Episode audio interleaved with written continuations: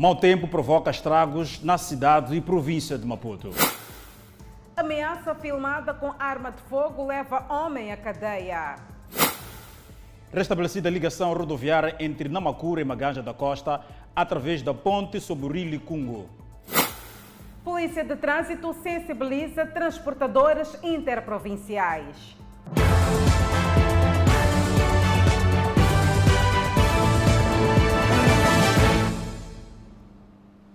Olá, boa noite. Estamos em direto e em simultâneo com a Rádio Miramar e redes sociais. Vamos às notícias. A época chuvosa começou a se fazer sentir com alguma intensidade a partir do final da tarde da quinta-feira na cidade e província de Maputo, onde a chuva fez danos e alagou ruas e quintais.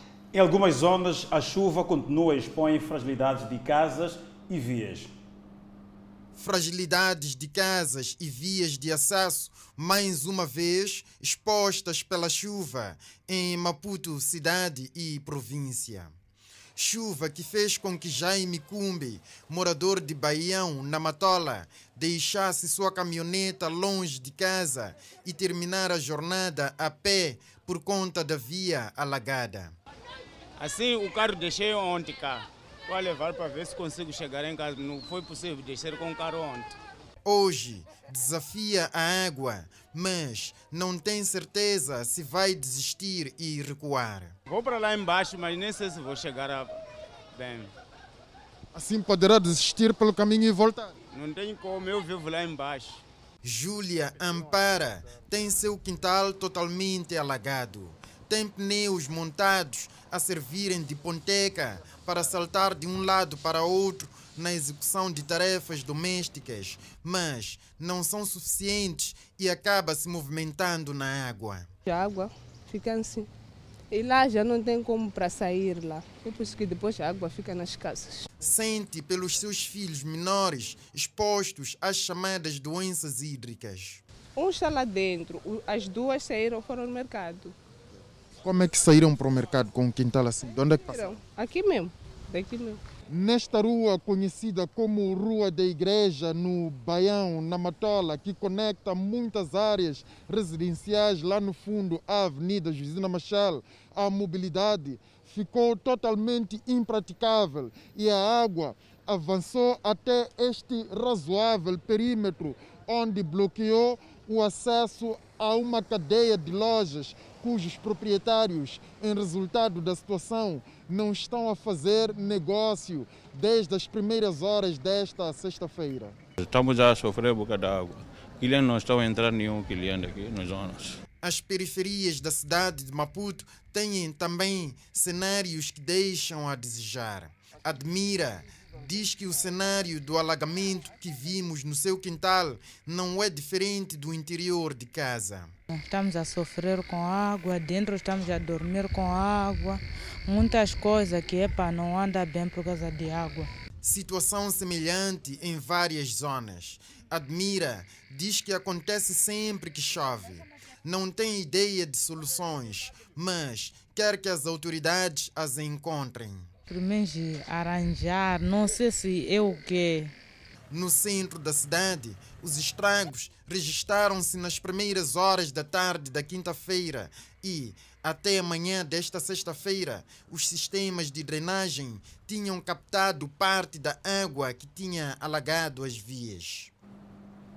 E face às chuvas que se têm registrado nos países vizinhos, bem como no território nacional, prevê-se o incremento do volume do escoamento nas bacias hidrográficas da região sul do país. Este é o alerta da Administração Regional de Águas do Sul. Considerando a situação hidrológica prevalecente e o nível de enchimento das principais barragens dos países vizinhos e na região sul do país, prevê-se o incremento do volume de escoamento nas principais bacias hidrográficas da região sul do país. Na barragem dos Pequenos Libombos, o impacto previsto por este aumento nas descargas, associado aos escoamentos do rio Moven, é o possível condicionamento da travessia do drift de Mazambanini, que usualmente permite o acesso à estação de tratamento de água do Umbeluz e os bairros Manguiza e Paulo Samuel Cancomba. Na bacia do rio Maputo, Os níveis encontram-se acima do alerta nas estações de Fronteira Oeste e Matubula, no posto administrativo de Catuan, em Matutuin, sem causar nenhum impacto significativo até o momento. Pelo que se prevê que o troço da estrada da localidade de Chucha a Madubula seja condicionado. No rio Incomate, prevê-se o incremento de escoamento proveniente da mutante, podendo atingir o nível de alerta na estação hidrométrica de Magudi.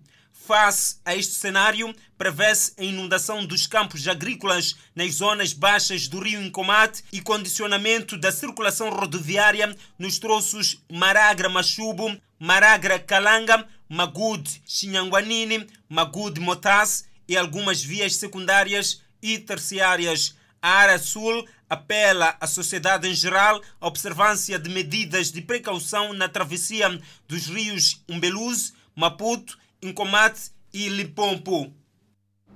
A época chuvosa arante a se fazer sentir. Um homem de 48 anos de idade está a contas com a polícia a nível da cidade de Maputo por ameaçar a ex-mulher.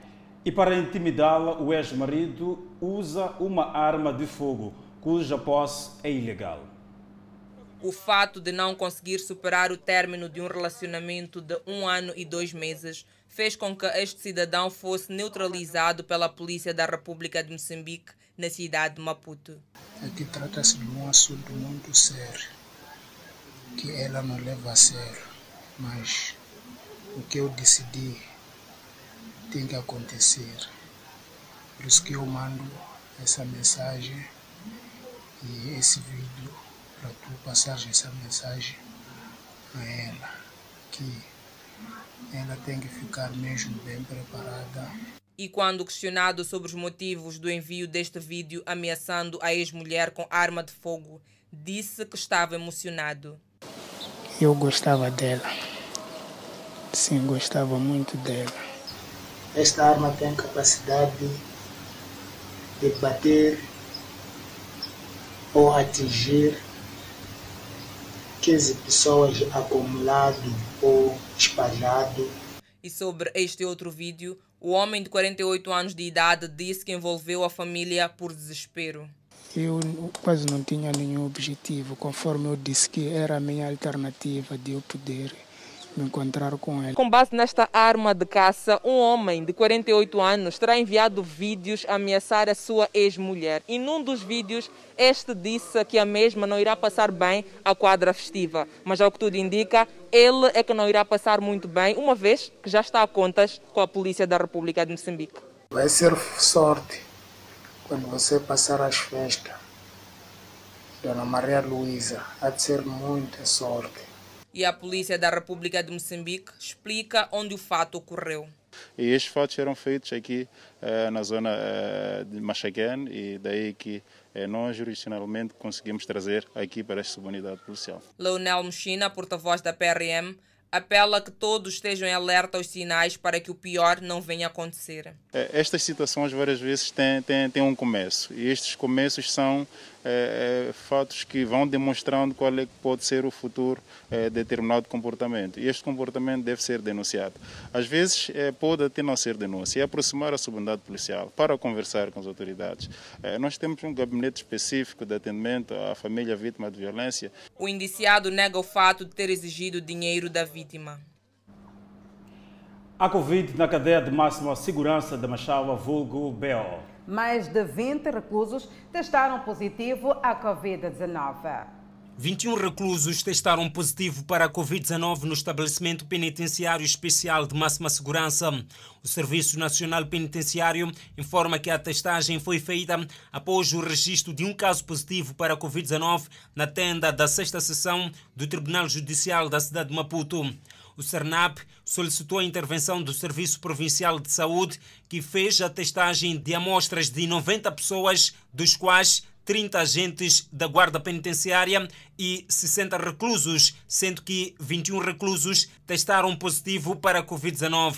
Face a esta situação, o CERNAP decidiu interditar as visitas dos familiares, cultos religiosos e práticas desportivas no interior do estabelecimento penitenciário, quarentena obrigatória dos reclusos isolamento dos casos positivos, desinfecção duas vezes por semana dos pavilhões, celas e blocos administrativos. Os casos detectados apresentam-se assintomáticos. O Serviço Nacional Penitenciário continua a monitorar a situação. A Polícia de Trânsito iniciou hoje com a fiscalização e sensibilização aos transportadores interprovinciais sobre a segurança rodoviária. A atividade decorre em vários pontos no âmbito da quadra festiva. Este é o terminal interprovincial da Junta na capital Maputo. Sérgio, transportador, já com todos os assentos do veículo ocupados por passageiros, não pode seguir viagem antes de ouvir instruções da polícia. Conduzir com prudência, controlar sempre o limite estipulado da, da velocidade, tá bom, senhor? Controlar sempre, não correr não é chegar, hein? ter muito cuidado mesmo, tá bom, senhor condutor? Diz ter acatado a mensagem que vai garantir viagem segura a si e aos passageiros.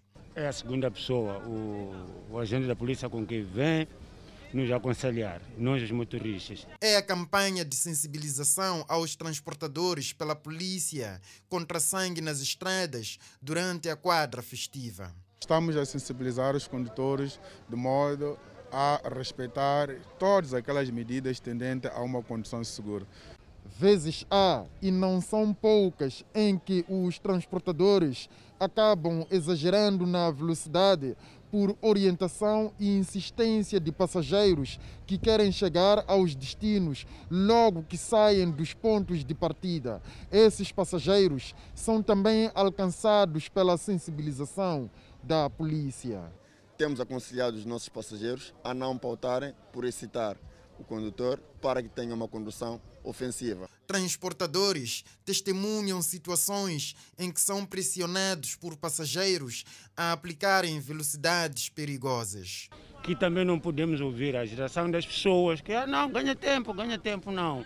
É conduzirmos devagarinho naquilo que eu aprendi na escola. Condutores recebem também instruções de condução no piso molhado pela chuva. Está a ver a situação da temperatura?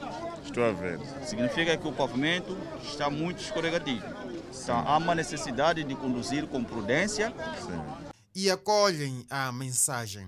A polícia estava a apelar porque o pavimento está escorregado, assim que está a chover, então são quadras festivas, o movimento é maior. Uma campanha que a polícia diz estar a acontecer em vários pontos e que vai se estender até o fim da quadra festiva.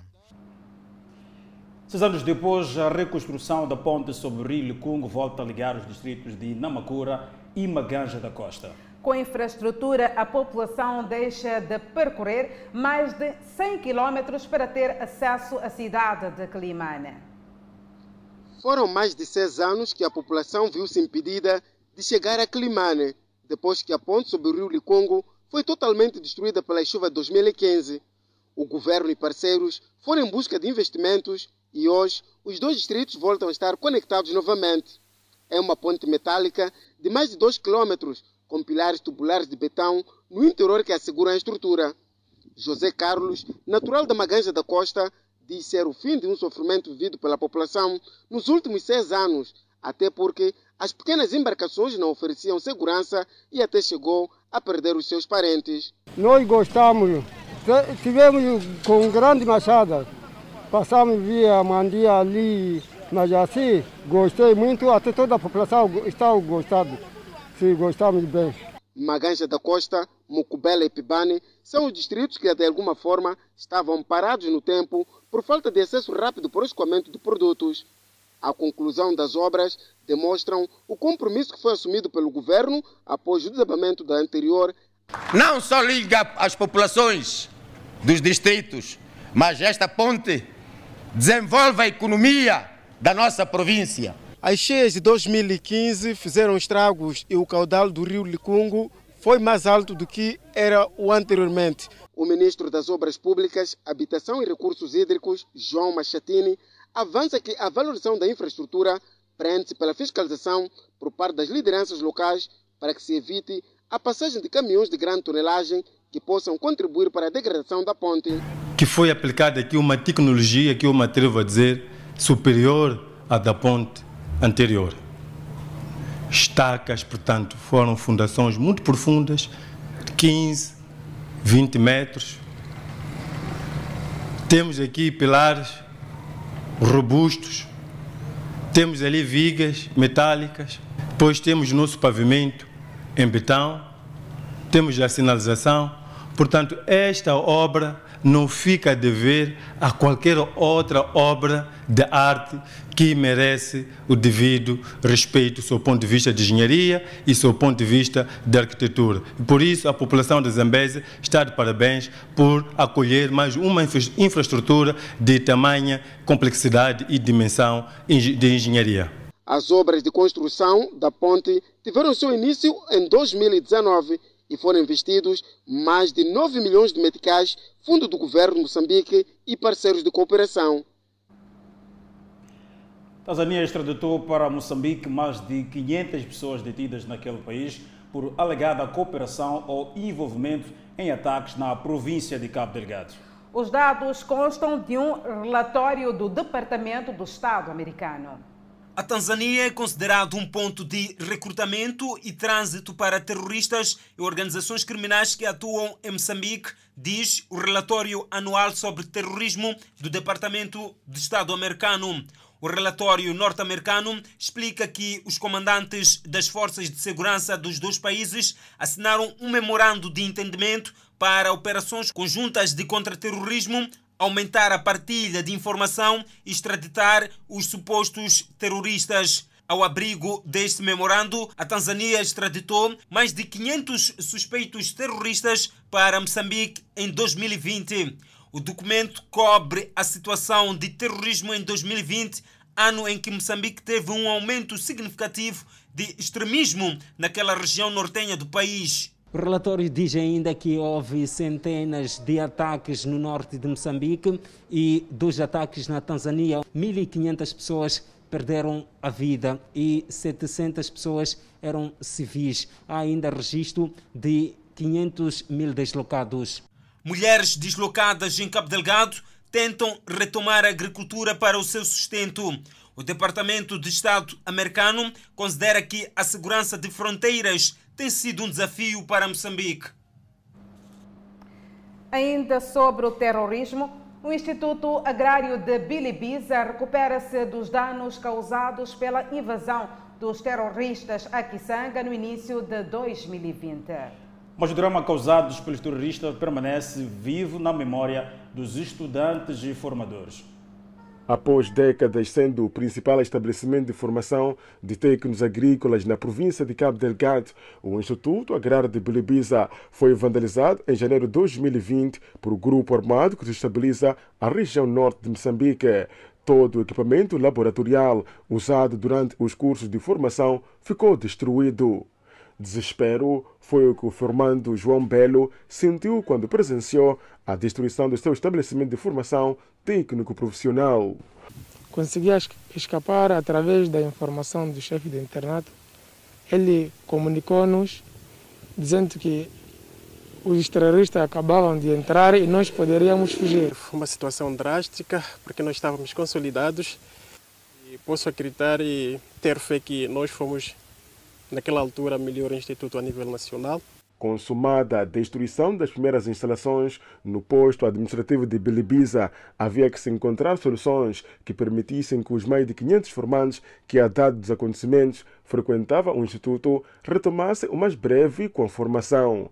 A solução surgiu um ano mais tarde e significaria transferir o Instituto Agrário de Bilibiza para um ponto onde a situação de segurança era estável que daquilo que nós já havíamos perdido quase está sendo reposto na sua totalidade. A Fundação Agacan é um dos vários parceiros que apoiam o Instituto Agrário de Bilibiza na melhoria e modernização da instituição técnico-profissional. O novo campus, localizado em Okua, está a construir algumas infraestruturas que visam aproximar as condições das anteriores instalações. A Fundação Agacan apoiou a escola a construir infraestrutura, construiu um dormitório, para albergar 120 estudantes, meninas. Está em construção um bloco administrativo que vai funcionar, vai funcionar a biblioteca, vai funcionar é, é, é, gabinete para direção. É o renascer do sonho de João Belo e Esther Calisto, que frequentam o primeiro e segundo ano do curso de Floresta e Fana Bravia no Instituto Agrário de Bilibiza. Lembranças nunca vão escapar da mente, né? Para mim já é uma página muito dolorosa, mas já que já retomamos as aulas, me sinto seguro. Na verdade, me senti muito aterrorizada e alguns meus sonhos quase murchavam, mas graças a Deus já tudo é salvado e estou aqui. A par da formação de quadro do setor agrário, a instituição ajuda as comunidades locais na transferência de tecnologias agrícolas e da pecuária para que estas melhorem a capacidade de produção de alimentos e tornem-se livres da fome. O Presidente da República destaca 2021 como um ano de realizações apesar das adversidades. Felipe se falava hoje em mensagem por ocasião do final de ano. O fim do ano está a portas. Neste contexto, o Presidente da República, Felipe Nunes, proferiu uma comunicação à nação. Felipe Nunes elenca constrangimentos enfrentados em 2021, mas também ganhos. O ano de 2021 foi um ano de realizações numa conjuntura em que a economia mundial e nacional foram criticamente afetadas pela pandemia da Covid-19, tendo reflexo negativo nas perspectivas de vida das famílias moçambicanas e não só. Num contexto difícil que teve como fatores negativos o terrorismo, os ataques da junta militar no centro e pandemia da Covid-19 e os eventos climáticos extremos, Felipe News considera que o governo se manteve firme na busca de melhores condições para a população moçambicana. Observamos igualmente avanços assinalados no combate ao terrorismo, no combate à fome, no acesso à água e à energia. Os nossos sistemas de educação e de saúde também não ficaram estagnados e o acesso ao emprego, embora de forma tímida, reconheceu um progresso encorajador. Para o próximo ano, o Presidente da República espera mesmo energia e garra dos moçambicanos para ultrapassar mais e novos desafios que o 2022 continue sendo um ano de autossuperação, reversão das tendências negativas e conquista da estabilidade econômica. E dos 44 pontos previstos para a quarta sessão ordinária da Assembleia da República, foram acrescentados sete, tendo sido aprovadas 34 matérias. A quarta sessão ordinária do Parlamento encerrou hoje com discursos acusadores entre as três bancadas. A quarta sessão ordinária da Assembleia da República, na sua nona legislatura, encerra dois meses depois de acensos debates e aprovação de 34 instrumentos legais. O encerramento da quarta sessão ordinária da Assembleia da República na sua nona legislatura foi marcado por divergências nos discursos entre as três bancadas, a Frelimo, Renamo e o Movimento Democrático de Moçambique. Diga-se de passagem que foi uma troca de acusações entre as bancadas no que diz respeito aos trabalhos realizados nesta sessão. A bancada da Frelimo acusou a oposição de ficar satisfeita quando ocorrem ataques em Cabo Delgado. Os deputados da oposição não conseguem disfarçar a sua alegria de ver o povo sofrer. Na sua cara é visível a alegria que sentem quando ouvem que os terroristas atacaram e mataram cidadãos inocentes. Enquanto discursava a vice-presidente da bancada parlamentar da Renamo, Clementina Bomba, a corrente elétrica na Assembleia da República oscilou. Fato que gerou uma pequena agitação na plenária. Este é um ato de sabotagem. Ela vai iniciar o discurso e deve iniciar o discurso. A chefe está disposta a continuar com o discurso, mas está a ser impedida pelo relator da bancada.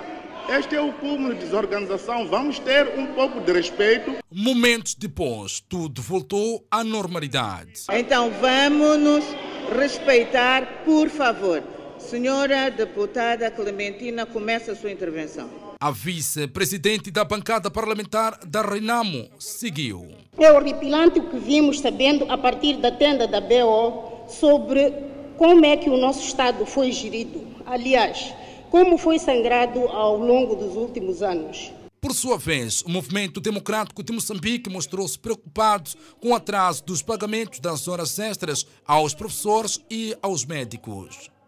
Reiteramos o nosso apelo sobre a urgência de reformas objetivas no Sistema Nacional de Saúde e a sua articulação com outros sistemas para torná-lo mais prestável e mais competitivo. Dos 44 pontos previamente previstos para esta sessão, foram acrescentados sete, tendo sido aprovadas 34 matérias. Algumas matérias não foram apreciadas devido à necessidade de uma maior harmonização. Em termos de produção legislativa, destacamos a aprovação da Lei do Plano Econômico e Social e Orçamento do Estado para 2022. As sessões ordinárias da Assembleia da República retomam no próximo ano. Conselho de Ministros decreta luto nacional pela morte de Sérgio Vieira. E foi lançada na Beira a Estratégia Nacional de Criação dos Conselhos Provinciais e Distritais de Segurança Alimentar e Nutricional. São notícias a conferir logo após o intervalo. Até já.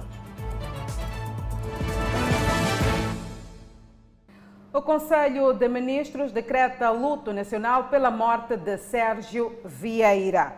O Conselho de Ministros decidiu realizar o funeral oficial ao combatente da luta de libertação nacional e coronel na reserva, Sérgio Vieira.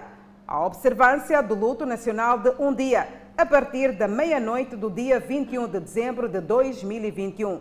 Durante o período de luto nacional, a bandeira nacional e o pavilhão presidencial serão içados a meia haste em todo o território nacional e nas missões diplomáticas e consulares da República de Moçambique.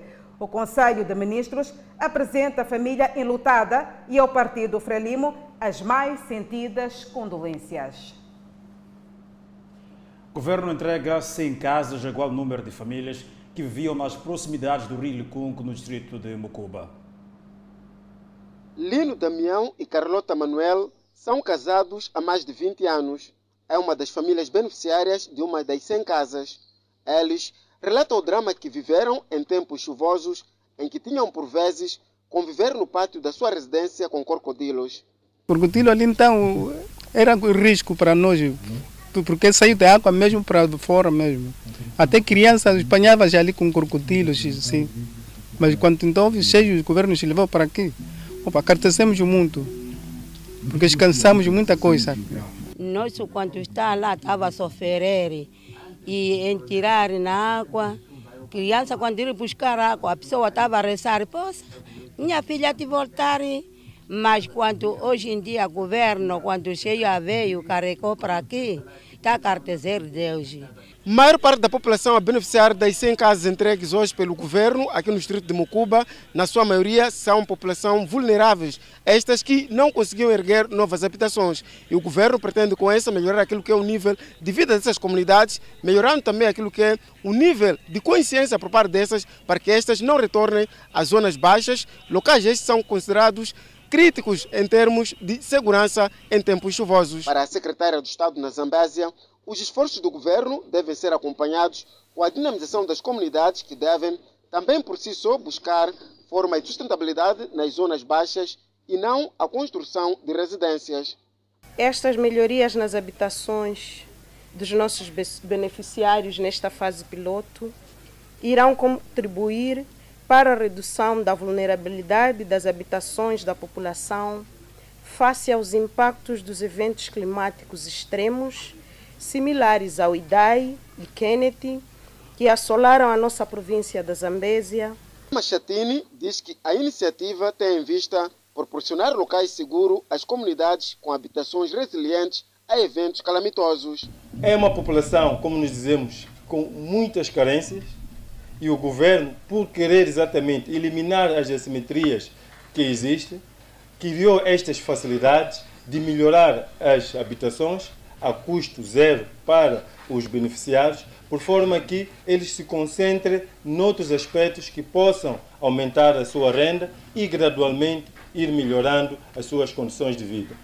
Espera-se, com a implementação deste projeto, reduzir a situação de vulnerabilidade de muitos cidadãos que são afetados ciclicamente nas regiões centro e norte do país. E com o objetivo de combater a fome na comunidade, foi lançada na Beira a Estratégia Nacional de Criação dos Conselhos Provinciais e Distritais de Segurança Alimentar e Nutricional. A criação dos Conselhos Provinciais e Distritais de Segurança Alimentar e Nutricional surge no âmbito da Agenda Global de Combate à Fome e Iniciativa Presidencial de Fome Zero. Salmira da Silva explicou que o tratamento do combate à fome deve ser feito de forma multissetorial, em que devem participar o governo, sociedade civil, setor privado e academia. E a academia pelos estudos, o setor privado pelo papel importante no processamento e na distribuição. É, no, sobre os mercados, temos a indústria comércio. Sobre as reservas alimentares, é de extrema importância que cada setor faça a sua parte. E naturalmente temos a agricultura, com o impulso que temos tido do programa Sustenta e do aumento da produtividade. Salmira da Silva assegurou que o governo tem um grande compromisso com a componente da segurança alimentar, daí ter apostado na produção de comida. O governo de Moçambique é dos poucos uh, governos no, no, continente africano que está efetivamente a desembolsar 10% para a produção agrícola. Então é importante que nós uh, façamos deste ganho, deste compromisso, Uh, um grande compromisso para manter a segurança alimentar e, sobretudo, a nutrição. Da avaliação feita, segundo Salmira da Silva, um milhão de moçambicanos já saíram da situação de insegurança alimentar, restando cerca de 2 milhões que estão nesta condição. E a consciência de todos é o que fazemos para continuar a baixar esses níveis de insegurança. Portanto, e temos naturalmente que saber que temos que viver com choques diversos, temos os choques climáticos, temos a questão do terrorismo, temos a pandemia por si própria, e cria naturalmente os choques diversos às nossas populações e pode nos causar alguma regressão. O lançamento nacional da criação dos Conselhos Provinciais e Distritais de Segurança Alimentar e Nutricional, decorrido na cidade da Beira, foi realizado em formato híbrido, com a participação presencial de Sofala e em formato virtual nas restantes províncias e cidade de Maputo. Arrancaram os trabalhos de reparação da ponte Caj em Yambane, cuja plataforma flutuante desabou há quase um ano. Esta é a única área reservada para a atracagem das embarcações que fazem serviço de transporte de passageiros na Baía de Inhambane. Não só os passageiros devem seguir a fila, mas também as embarcações, pois aqui é apenas permitido ancorar uma embarcação de cada vez. Enquanto uma desembarca os passageiros, outras aguentam nas águas com carga e passageiros a bordo. Um verdadeiro martírio é como descrevem os utentes. Leva-se muito tempo, acaba, acaba se ficando mais de uma, duas horas à espera. E as embarcações devem esperar uma da outra para poderem uh, desembarcar, embarcar. Então, dependendo de uma única ponteca, automaticamente estamos a dizer que é, é um martírio. Esta é a plataforma flutuante da Ponte Cais de Inhambane, desabada há quase nove meses. O fato tem vindo a condicionar o normal funcionamento aqui da Ponte Cais e origina enchentes. As obras de reabilitação desta infraestrutura arrancaram nesta sexta-feira. As autoridades a nível da província de Inhambane garantem que as mesmas vão terminar antes da festa do Natal. Finalmente ontem conseguiu chegar, conseguiu chegar a grua à nossa cidade de Inhambane e esta manhã deslocou-se para aqui para o arranque da, da obra. O desabamento da, da, passadeira para o local onde atracam os navios é que foi o grande uh, problema, mas neste momento vai-se fazer a remoção desta passadeira para um local onde vai permitir a, a equipa trabalhar. O empreiteiro não quis falar à imprensa, alegando falta de autorização. Mas, mesmo assim, o governador de Inhambane disse estar confiante não só no cumprimento do prazo, mas também na qualidade dos trabalhos para evitar casos similares. Então, prometeram-nos que vão fazer tudo por tudo para que realmente consigam fazer a obra com qualidade necessária em menos de duas semanas e, e, e nós vamos acompanhar com a conclusão desta infraestrutura, a embarcação Boa Viagem, com capacidade para 135 passageiros, voltará a navegar para apoiar as outras duas maiores da Transmarítima. Acredito que irá e melhorar e virá mesmo aliviar aquilo que tem sido o sofrimento do dia a dia. O serviço de transporte de passageiros na Baía de Inhambane é também assegurado por este tipo de embarcações com motor fora do bordo, pertencentes a operadores privados atravessam a Baía de Inhambane a Machis e vice-versa. Mais de 3 mil pessoas por dia, com destaque para trabalhadores e estudantes. 35 milhões de meticais serão usados para a reabilitação de tanques de aquacultura no distrito de Sussunenga, em Manica. Na província de Manica existem muitas estações piscícolas que estão estagnadas, reduzindo assim a capacidade de produção de peixe. Por exemplo, este localizado no distrito de Sundenga está abandonado há dois anos. A ministra do Mar, Águas Interiores e Pescas mostrou-se preocupada com a situação. Aqui nesta estação é uma estação que tem um potencial muito grande para aumentar a produção de aquacultura, mas está praticamente uh, abandonada há muitos anos e foi eleita como uma das uh, intervenções do, do projeto ao nível da província de Manica. E, e vimos aqui para efetivamente apreciar este potencial e, e, e, com base naquilo que já está uh, estruturado em termos de intervenção, ver se a partir do próximo ano efetivamente arrancam as obras de reabilitação. E com os 35 milhões de meticais, o governo pretende incrementar a cadeia de valor na área de aquacultura e avícola. Uh, das estimativas iniciais que temos para este aquaparque em, em especial, estamos a falar de, de cerca de 35 milhões de meticais em termos de intervenção para permitir que, pelo menos nesta primeira fase, os 24 tanques que aqui estão possam, possam uh, começar a funcionar e a nossa expectativa é que esse processo ocorra ao longo do próximo ano. É claro que também há uma expectativa de aumentar de 24 para até 40. Por sua vez, os produtores dizem que a reabilitação de tanques piscícolas será uma mais-valia porque vai alavancar a economia do país. E o nosso grande desafio aqui é é incrementar mais a produção, aumentar o nível, sairmos da pequena escala para a produção comercial. É, com grande agrado, com grande agrado recebemos essa, essa instrução do nosso comando e faremos com muita profissão, muita dedicação a produção e teremos que aumentar a nossa produção. A informação foi avançada na cerimônia de capacitação de extensionistas sobre a cadeia de valor da aquacultura. Moçambique registra 1.382 casos positivos da Covid-19. O morador de Cabo Delgado garante há estoque para abastecer o mercado durante a quadra festiva. São notícias a conferir logo após o intervalo. Até já.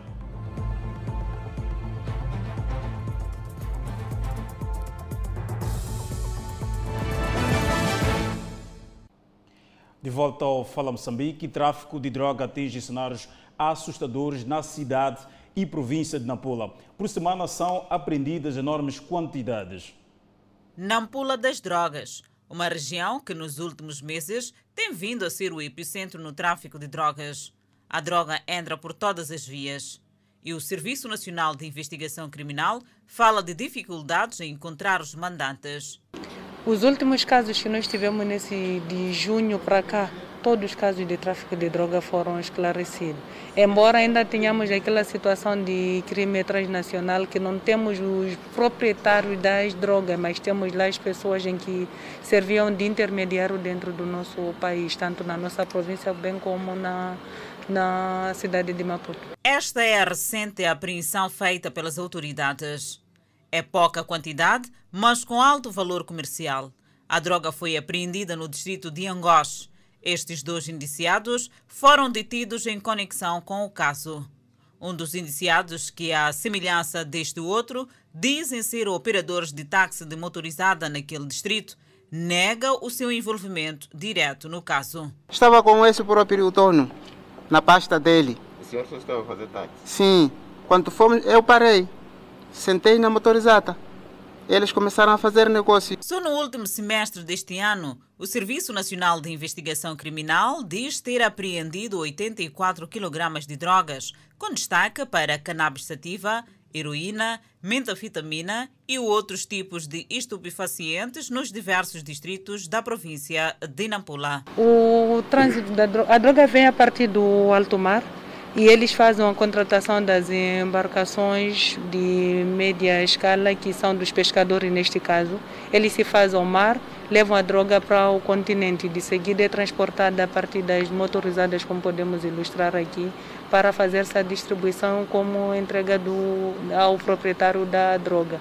E a negociação com os pescadores não em termos de valores monetários. Os, os, pescadores transportam a droga e, como pagamento, eles são oferecidos a droga e cada um procura seu cliente. Só no último semestre deste ano, o Serviço Nacional de Investigação Criminal diz ter apreendido 84 kg de drogas, com destaque para cannabis sativa, heroína, metafetamina e outros tipos de estupefacientes nos diversos distritos da província de Nampula. Vamos agora olhar para os dados da vacinação referente às últimas 24 horas e o respectivo cumulativo, com Danissa Moian do outro lado do estudo. Danissa, é consigo.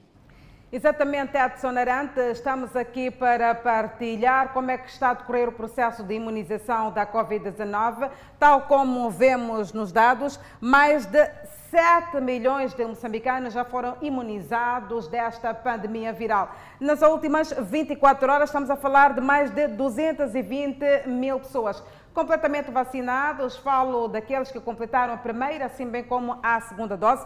No total, são mais de 5 milhões de moçambicanos que já foram imunizados desta pandemia viral. Vamos aqui passar uh, para outros dados mais detalhados a nível de todo o território nacional. E uh, desta feita estão os dados. O grande destaque deste processo de imunização depois da província de Nampula vai para a província da Zambésia, que já conseguiu imunizar a mais de um milhão de pessoas. Em 24 horas, uh, deste processo de imunização da Covid-19, dado que os números estão a aumentar no país. Vemos aqui um esforço do pessoal de saúde no sentido de que esta campanha possa decorrer de forma acelerada. Temos cerca de 46.850 pessoas que foram imunizadas na província de Nampula nas últimas 24 horas, portanto, na zona centro do país. O grande destaque vai para a província da Zambésia, que conseguiu imunizar cerca de 34 mil pessoas.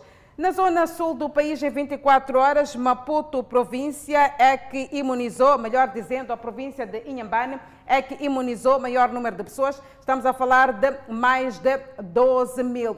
O processo de imunização contra esta pandemia viral ainda está em curso, por isso, faça-se presente aos postos de vacinação. Estes dados que acabamos de partilhar poderá acompanhar na íntegra no Facebook da televisão Miramar. Elton Arante, eu volto a estar contigo em poucos instantes. Até já. E vamos olhar para os dados da Covid-19 referente às últimas 24 horas que nos chegam do Ministério da Saúde. Houve registro de 33 casos recuperados da Covid-19, continuando o país, continuando o país com um cumulativo de 150.239. Por outro lado, o país tem acumulativamente 7.155 internados e 42 recebem tratamento nos centros de isolamento. O país tem 158.111 casos positivos registrados, dos quais 157.742 de transmissão local e 369 importados. Moçambique testou nas últimas 24 horas 4.744 amostras, das quais 1.382 revelaram-se positivas. Todos os indivíduos são da nacionalidade moçambicana, todos os casos novos resultam de transmissão local e nas últimas 24 horas o país não notificou óbito em paciente infectado pelo novo coronavírus, continuando o país com um cumulativo de 1.948 vítimas mortais devido à Covid-19. Neste momento, o país tem 5.920 casos ativos da Covid-19. E seguimos com mais notas informativas. O governador de Cabo Delgado garantiu hoje em Pemba que a província possui estoque suficiente de alimentos para abastecer o mercado durante a quadra festiva. Valês Tauabo exortou por isso aos comerciantes para não especularem os preços. Depois de visitar o mercado central, armazéns e principais estabelecimentos comerciais da cidade de Pemba, o governador de Cabo Delgado anunciou não haver risco de ruptura de estoque de produtos de primeira necessidade durante a quadra festiva. Produtos provenientes de agricultores dentro da província permitiram o excesso de estoque, tal como justifica o governante. Todos por onde nós passamos como uh, amostra uh, asseguraram-nos que não haverá ruptura de estoque e, e nem haverá impulação de, de preço em todos os produtos.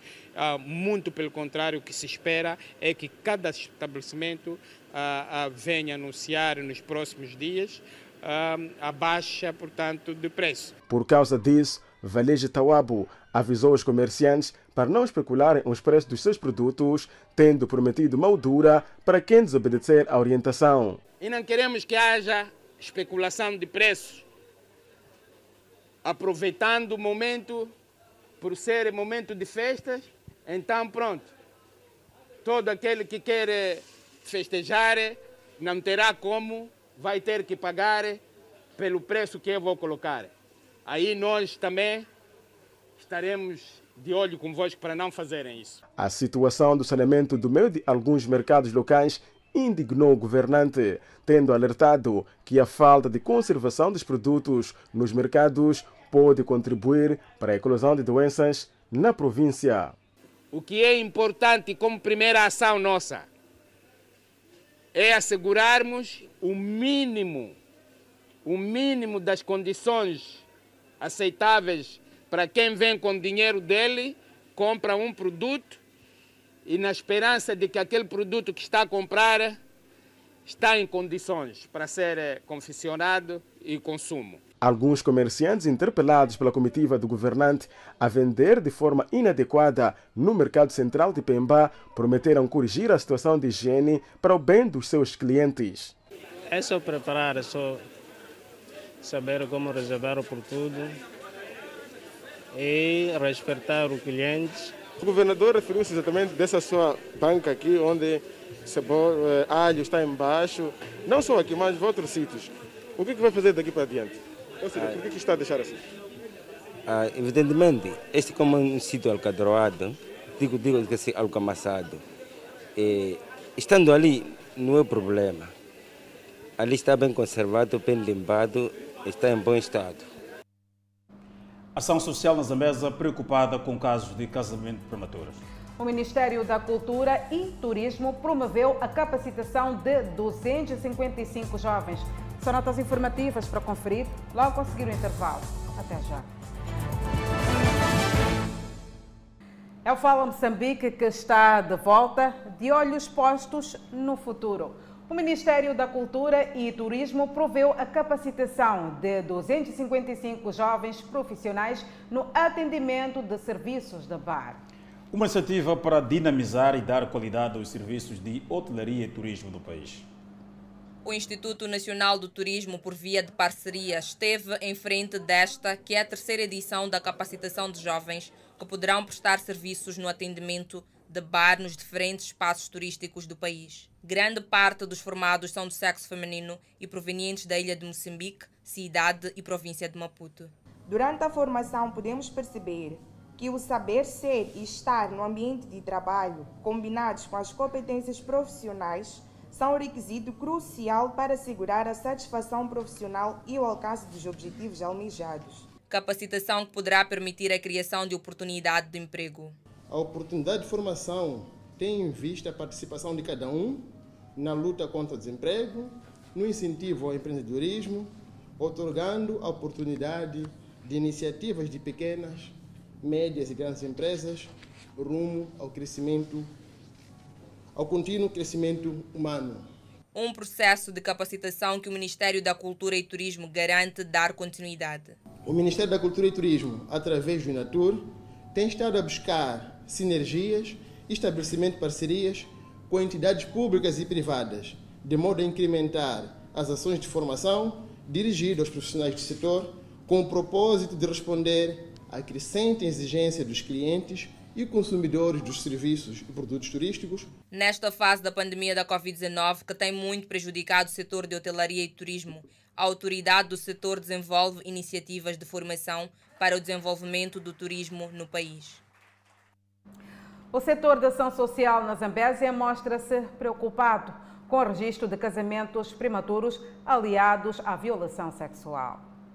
O setor da ação social na Zambésia entende que as crianças têm um papel preponderante na denúncia de casos de violação sexual a vários níveis, tendo como principal fonte os membros da família ou então as autoridades competentes ao nível das comunidades. Porque queremos ver a nossa criança fora das uniões prematuras. Porque a idade que vocês têm é a idade de brincar, estudar, aprender a fazer trabalho de casa e, acima de tudo, crescerem de forma segura e com paz.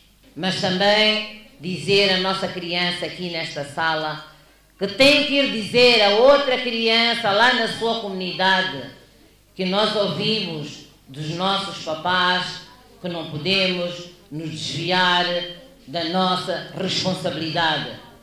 A vossa responsabilidade aqui, na idade em questão, é para estudar.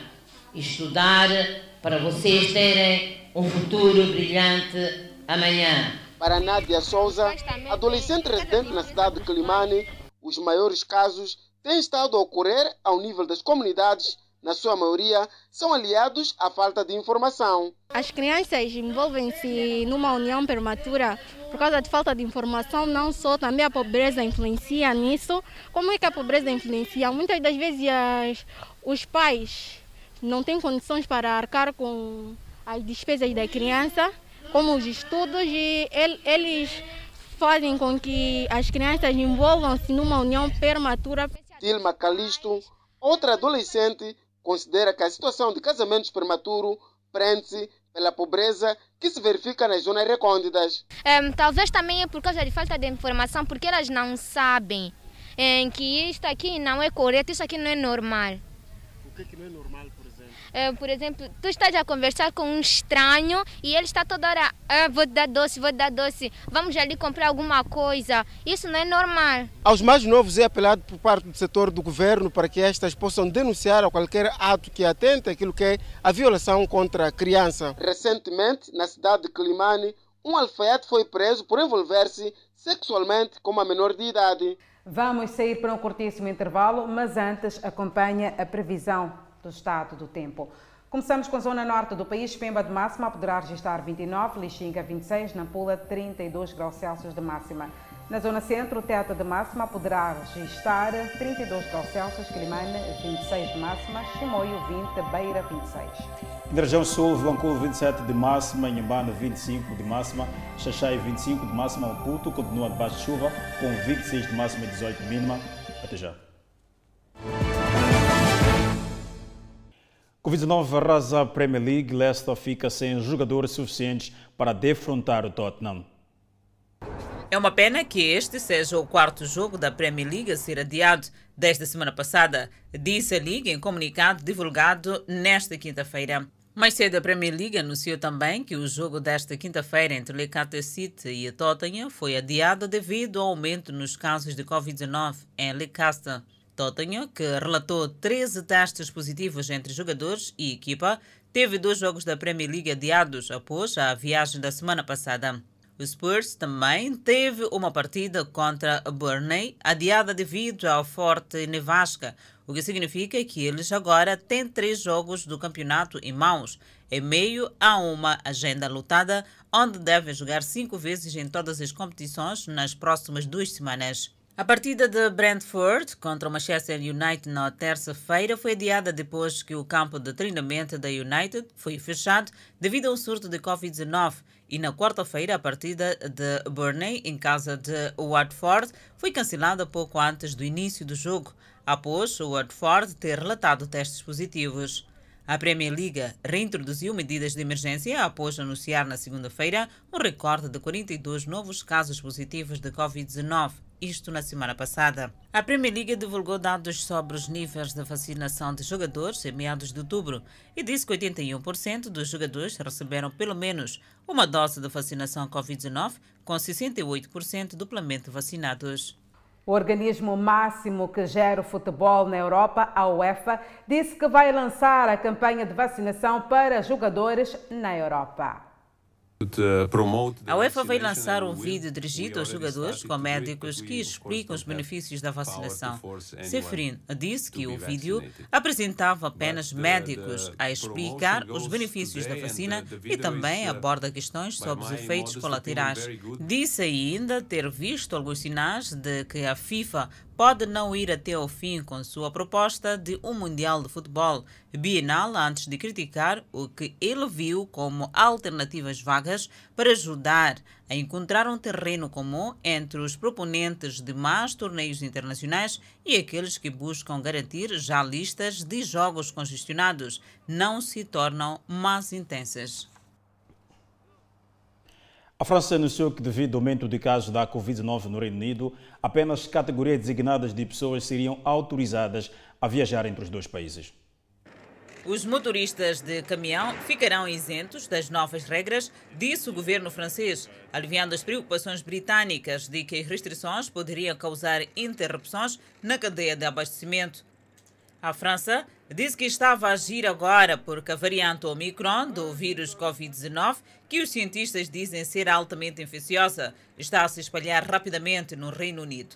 De acordo com as novas regras, as pessoas só podem viajar do Reino Unido para a França se forem cidadãos franceses ou se for um estrangeiro com residência permanente na França, se estiverem a realizar trabalhos essenciais ou se estiverem em trânsito por menos de 24 horas. E o Fala Moçambique fica por aqui. Até uma próxima ocasião. Começam de uma ótima sexta-feira. Muito obrigada pelo carinho da sua audiência. Nós voltamos a estar juntos amanhã à mesma hora. Até lá. Fique bem.